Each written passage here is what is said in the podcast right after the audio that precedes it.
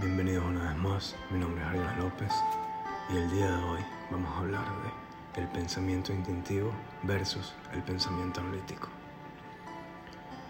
Quiero comenzar este podcast con una cita del Bhagavad Gita. Sin duda la mente es inquieta y difícil de restringir. Sin embargo, es posible conquistarla con el ejercicio constante y la contemplación y la práctica de la meditación. Bhagavad Gita 6:35.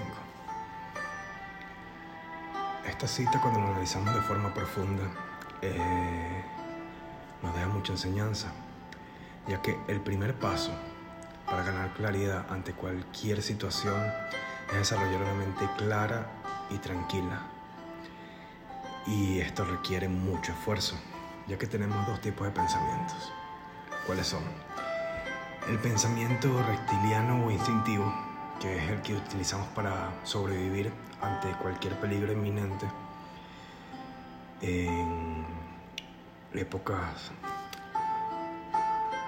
de supervivencia. Cuando un león te perseguía no podías pensarlo detenidamente, tenías que actuar inmediatamente, correr, defenderte. Y ese es el pensamiento que regularmente más se utiliza, el que está más a la mano y el que de una u otra manera a pesar de que ya no estamos en un peligro constante, lo utilizamos constantemente. Y el otro enfoque del pensamiento es el lento y metódico. metódico. Lo utilizamos para analizar problemas de matemática y todos aquellos problemas que llevan mucho análisis, puede ser arquitectura, todo lo que tenga que ver con números o incluso la filosofía. Pensamos mucho sobre ciertas frases y esto de una u otra forma conlleva mucha energía y mucho desgaste.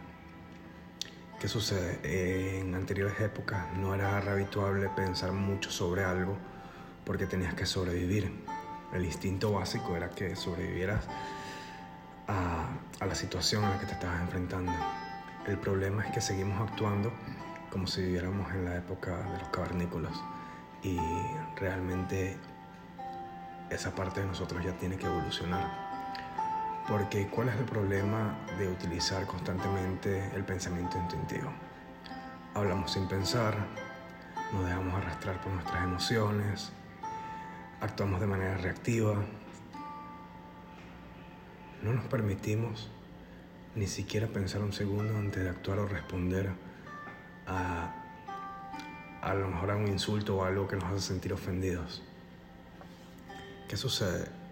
Este pensamiento nos hace actuar de forma automática, sin cuestionarnos el por qué o el de dónde viene lo que nos están diciendo, lo que nos están haciendo.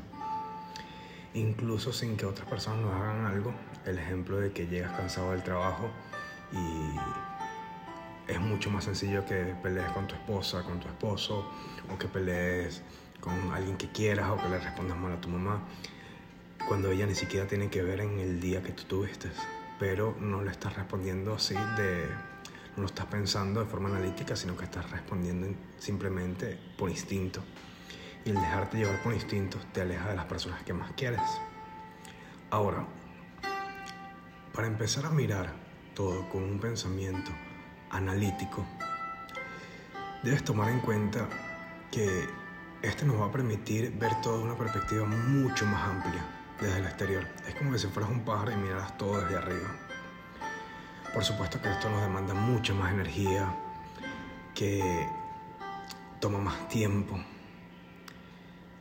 Y en esta etapa de la vida y en este momento en que estamos viviendo, donde todo va muy rápido y el exterior se mueve constantemente, sentimos de una u otra forma que no hay tiempo para sentarse y pensar qué vas a decir o cómo vas a responder.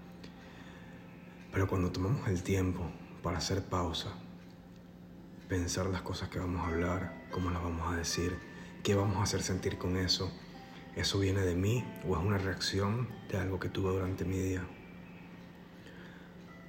Vamos a empezar a cuidar mucho más nuestras relaciones. ¿Y qué sucede? Para que haya una reacción tiene que haber una acción. Si las acciones de nosotros son controladas, son pensadas, son medidas, evidentemente las reacciones van a ser las que nosotros queremos y no estaremos reaccionando a algo que ya nos haya pasado o nos hayan hecho. Esto también nos ayuda de una u otra forma a salir del papel de víctima y saber que las personas no nos están haciendo cosas, sino que hacen cosas muchas veces sin pensarlas.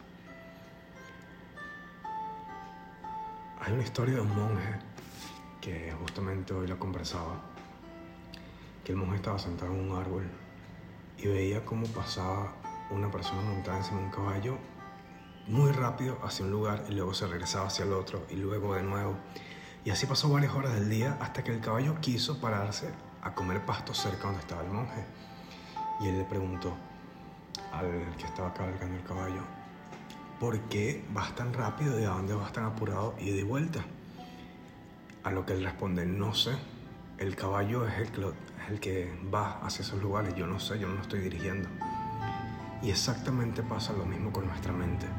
Si nosotros no dirigimos nuestra mente, de una u otra forma la mente va a seguir andando y nos va a llevar a lugares donde a veces no queremos estar, como pueden ser depresiones, como pueden ser pensamientos repetitivos, eh, generarnos tristezas, depresiones, porque de una u otra forma no estamos controlando hacia dónde va nuestra mente.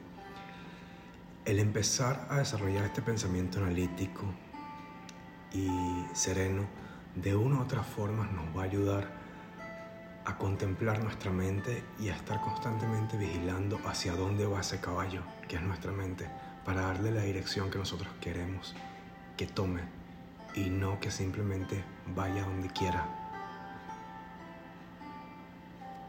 Te agradezco por haberte quedado este ratito conmigo.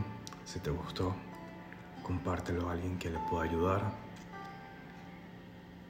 Es un gran honor estar acá para ustedes. y espero que estén muy bien.